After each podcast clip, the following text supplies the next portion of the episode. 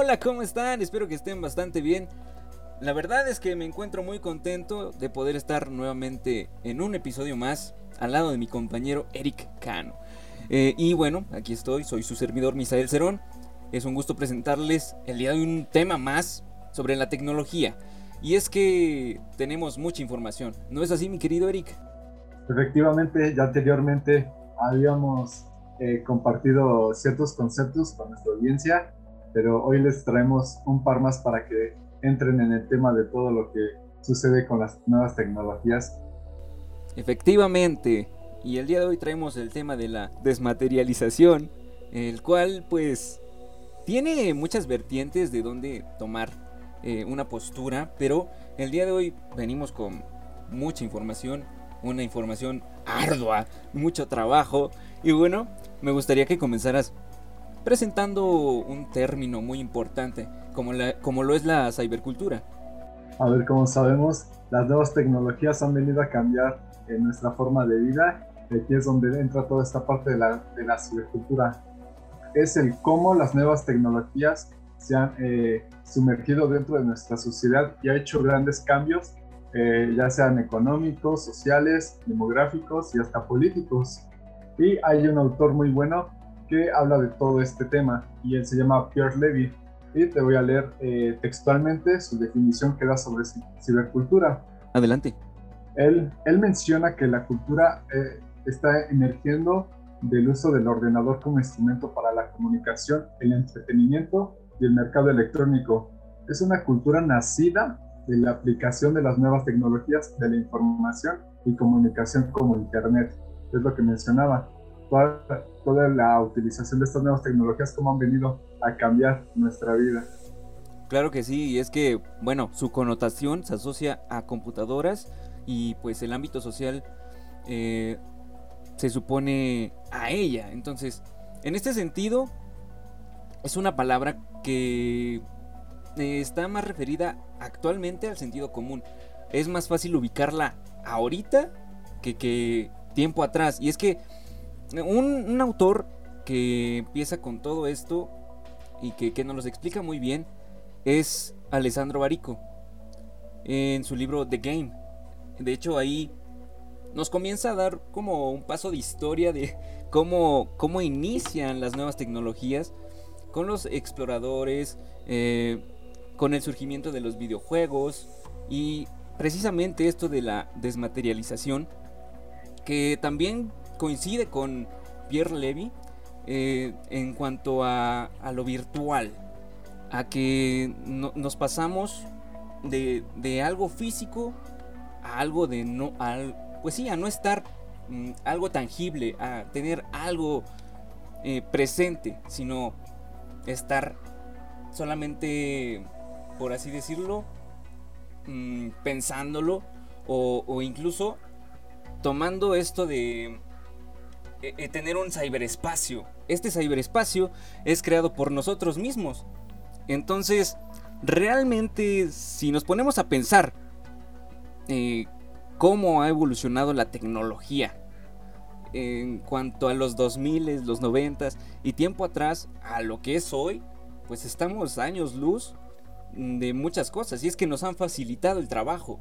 Estas herramientas han surgido para ahora sí que ayudarnos a ejercer eh, nuevas actividades. Por ejemplo, eh, decía Pierre Levy acerca de eh, este trabajo en una empresa donde tenías tu escritorio y compartías un espacio, ahora sí que público, y ahora ya no, ahora puedes trabajar desde tu casa y ese espacio público lo puedes convertir en privado. ¿No es así, mi querido Eric? Efectivamente, también mencionaba toda esta parte de que lo digital realmente, como lo vemos, no nos pertenece como lo físico que tenemos. Aquí podemos hacer una comparación, por ejemplo, en lo que sucede con los libros y los libros electrónicos. Los libros los tenemos físicos, somos dueños de ellos y podemos hacer realmente con ellos lo que sea. Y con lo digital, de, de repente, eh, en un mañana por una caída del sistema puede desaparecer y realmente pues, ya no lo tenemos, no somos dueños, dueños eh, realmente de, estas cosas que pasan dentro de la digitalidad. Exactamente, y es que lo virtual también se ha eh, superpuesto a, lo físico y más en este tiempo de pandemia. Creo que ha sido de lo más difícil el tratar de adaptarnos desde que inició la pandemia en 2020 a lo que fue desarrollándose con el paso del tiempo y bueno, fue una herramienta útil para quienes dan clases y para los alumnos para no perder eh, pues ahora sí que esa generación de conocimientos, claro que en un principio fue complicado porque pues nadie estaba acostumbrado a dar clases en línea y tampoco a recibirlas. Nosotros como alumnos eh, no estábamos eh, capacitados al 100% para recibir esas clases y para procesar la información. Mm, entonces, si pasamos de un espacio virtual eh, a, algo más, ¿no? Creo que aspiramos a ver más allá después de esto. O sea, creo que esto fue un antecedente para lo que viene en futuras generaciones. Efectivamente, toda esta parte que mencionas igual nos han traído nuevos ideales de vida, nuevas perspectivas y hasta formas de percibir las cosas.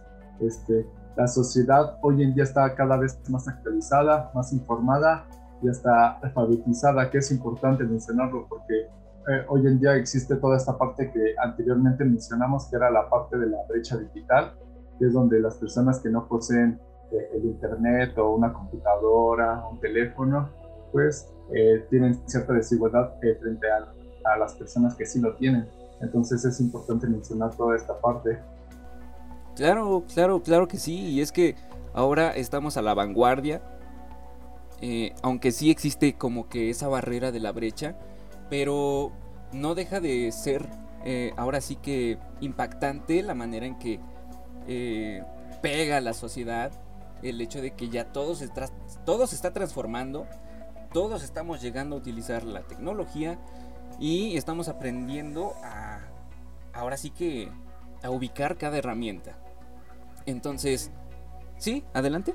Sí, y cada, esta, cada una de estas herramientas nos trae nuevos conocimientos, cada vez estamos aprendiendo nuevas cosas con estos nuevos dispositivos, si te has dado cuenta. Eh, estas tecnologías se han ido actualizando y eso es lo que ha cambiado dentro de nuestras vidas, un constante cambio para aprender. Sí, y es que un ejemplo claro de lo que trata de decir Pierre Levy es como antes, pues, ¿qué utilizabas para, para escuchar discos, no? Era un cassette, un, un CD ¿Y ahora? Ahora todo, toda la música ya no necesitas nada de eso. Simplemente te metes a Spotify y escuchas algún, alguna canción. O cualquier plataforma de música, vaya, este, es más usada que, lo que era antes. Un disco, un, cassette. Entonces, pasamos de lo tangible a lo virtual. Es lo que trata de decir eh, este autor. Y realmente es muy interesante. También desde la perspectiva de Barico, eh, te digo que coincidían en algunos puntos sobre crear este ciberespacio y luego la creación de, los sitios web que también nos han facilitado la comunicación entre personas, entre individuos, lo cual nos ha ayudado a pues seguir conectados, por así decirlo, y pues em, evitarnos la fatiga de ir a la casa de alguien y buscarlo. Entonces, más en estos tiempos, mejor por, por chat o a escribir por WhatsApp a exponernos. Y eso no ahorra también hasta de tiempo y de espacio, ¿no? Es más fácil, más accesible y, pues, y es más práctico también. Ahora, algo importante también que me gustaría mencionar dentro de la cibercultura es que surgen nuevos fenómenos, como lo puede ser un ciberactivismo, que pues, es prácticamente eh, una comunidad que se expresa por medio de las redes sociales eh, su opinión frente a temas políticos, democráticos, sociales, eh, con el fin de movilizar gente y que sus derechos no sean vulnerables. Y eso solo es una parte dentro de, toda esta cibercultura, dentro de todos estos medios. También hay está eh, el ciberfeminismo, eh, había leído por ahí, estamos dentro de una cibersociedad. Entonces es importante mencionar todos estos nuevos conceptos que se han ido eh, involucrando dentro de nuestra vida. Claro, son pequeñas comunidades, pequeños círculos que se van creando, sí, se crean virtualmente y que realmente podemos mm, ver, pero no sentir. Eh, podemos ver cómo emiten una opinión acerca de un tema y nosotros pues tratamos de responder, pero realmente son, son personas que están allá, no están acá. No puedes confrontar cara a cara, puedes decir lo que piensas y te pueden responder de alguna manera tal vez agresiva, pero no pues no lo vas a tener frente a frente. Y es otra de, las cosas que, que, están dentro de la cibercultura y que, que, nos ha vuelto de alguna manera también vulnerables para muchas cosas, hasta para el robo de identidad. Así como dices, o como decimos, eh, ganamos muy buenas cosas con estas herramientas, pero también se pierden otras. Como decimos, las relaciones sociales de las personas eh, han cambiado, se ha perdido toda esta parte del afecto, eh, dentro de los mensajes. No tenemos frente a frente a la persona para conocer más o menos su forma de ser, como lo dice, y toda esta parte de la paralingüística que se pierde y es muy importante dentro de nuestra comunicación. Sí, yo creo que también se crean nuevos códigos. Algo que me parece que también decía Pierre Levy. Y, y es muy interesante el hecho de que efectivamente entre las pequeñas comunidades existen estos pequeños códigos para decir las cosas y, y tú te quedas así como de, ¿qué quiso decir? Pero pues ellos mismos entienden. Entonces, son pequeños círculos, estas pequeñas comunidades, este, a veces debaten entre ellas mismas. Eh, y lo podemos ver más en Twitter, esta red social digital, en donde todo el mundo, todo el mundo emite opiniones acerca de muchas cosas, se hacen tendencia y pues de ahí responden muchísimas personas a favor en contra, pero finalmente ahí podemos ver ese claro ejemplo de las comunidades. Sí, y también creo que esta es una de las redes eh, sociales donde más se da el ciberactivismo porque estamos viendo eh, constantemente hashtags que se producen dentro de la red. Eh, por ejemplo, uno importante fue el restaurar el Snyderverse de DC Comics, que fue más allá de solo eh, mandar un mensaje que querían ver la película, los, los fanáticos de DC, eh, se, se, concibió que realmente se realizara esa película. Y bueno, ahora sí todos felices. Eh, es parte también de, de, las redes sociales. Sí, creo que es mm, algo más de esta cibercultura que hemos generado, porque la hemos generado nosotros con el uso de las nuevas tecnologías, que incluso nos volvemos dependientes a ellas. Y el caso más claro es, Facebook. Cuando hubo este esta caída de, Facebook, todos estábamos de, no, ¿cómo? ¿Cómo? Cuando fue que Facebook, Tweet, no, Facebook, WhatsApp e Instagram. Que pues sabemos que Mark Zucaritas está encargado de esto. Y se le cayó, se le cayeron sus redes. Y todos así de, ¿qué pasó? ¿Por qué no mandan los mensajes? ¿Por qué no salen? ¿Quién me estará enviando un mensaje? Y después cuando regresó, pues quedamos así como de, ah, no manches, ¿cuántas horas perdimos esperando el servicio? en lugar de preocuparnos por hacer algo productivo, realmente porque, mm, más que nada, las redes sociales son tiempo de ocio.